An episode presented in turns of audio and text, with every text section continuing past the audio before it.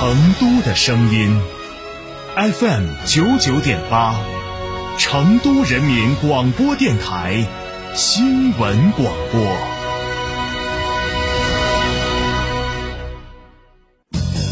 驾车出行慢一慢，遵规行车最安全。行路过街看一看，不闯红灯莫乱穿。文明城市。从我做起，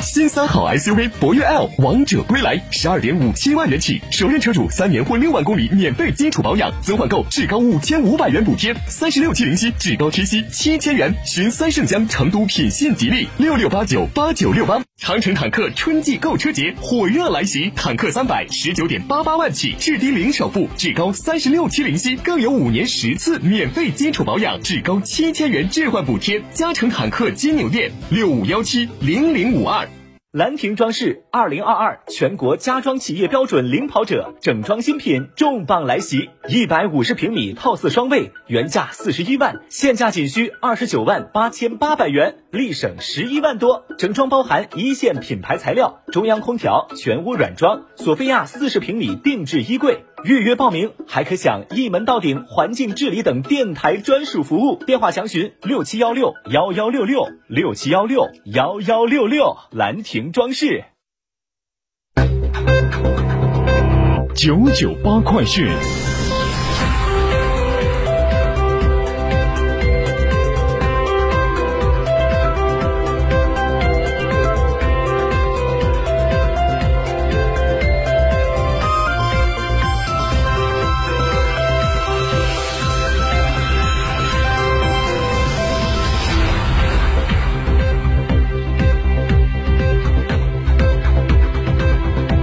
各位听众您好，欢迎收听九九八快讯，我是浩宁，为您播报新闻。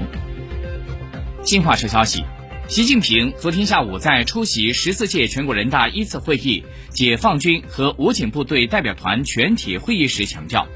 要强化国防科技工业服务强军战胜导向，优化体系布局、创新发展模式，增强产业链供应链韧性。要加强重大基础设施统筹建设，善于算大账、综合账、长远账，提高共建共用共享水平。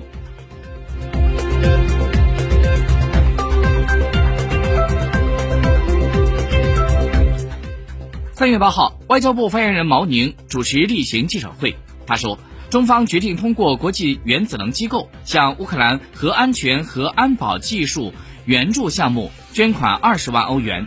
就是以实际行动支持机构为加强乌克兰核设施安全所做的努力。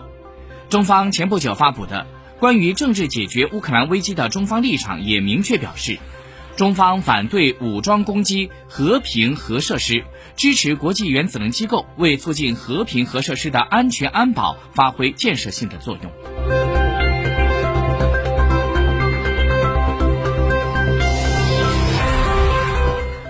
根据中国天气网消息，我国近期暖热持续，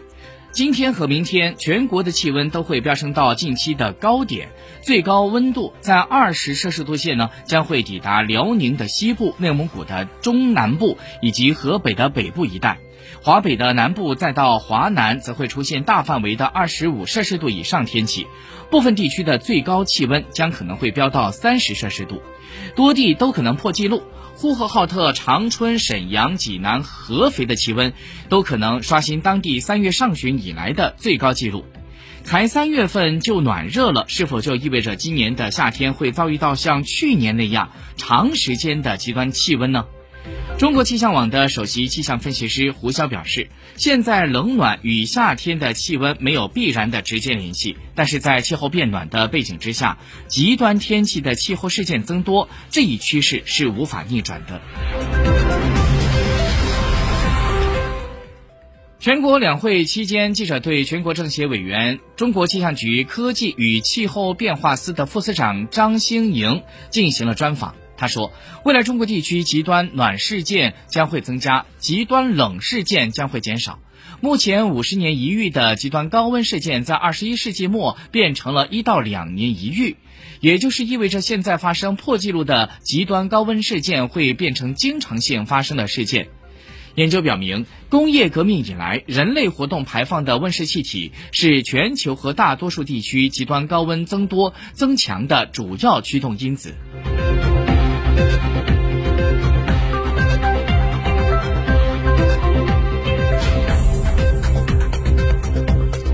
昨天，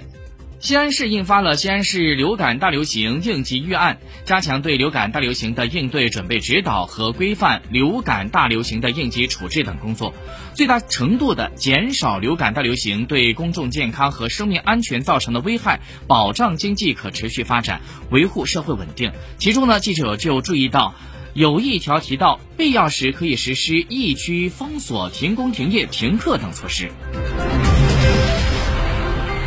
昨天，U20 女足亚洲杯预选赛首轮比赛当中，中国 U20 女足姑娘是以六比零战胜了菲律宾 U20 女女足，获得开门红。那么上半场，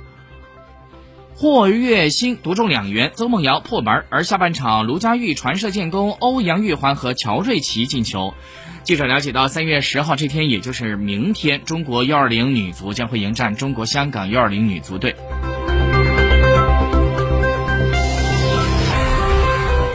接下来，我们再把视线转到国际方面来关注一下最新的资讯。根据俄罗斯卫星通讯社消息，美国司法部当地时间八号表示，美国相关部门已经收到法院的命令，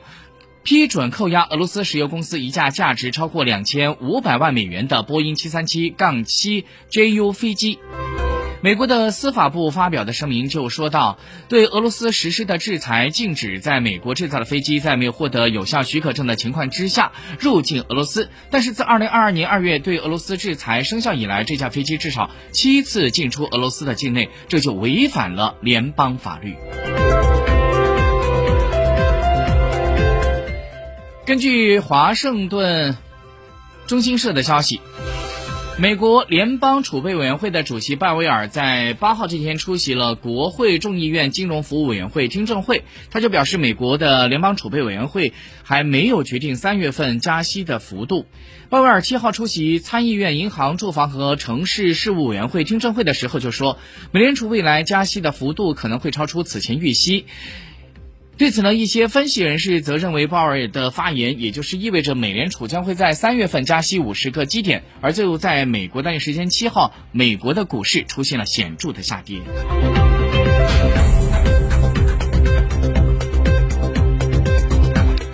联合国的秘书长古特雷斯八号这天访问了乌克兰的首都基辅，在和乌克兰的总统泽连斯基会晤之后，举行了记者会。他强调黑海粮食倡议本月继续延期的重要性。他首先表达了对战争受害者的团结和支持。他说，联合国的立场始终是明确的，我们最终的目标也是清楚的，那就是要基于实现联合国宪章、国际法和联大紧急特别会议决议的公正和平。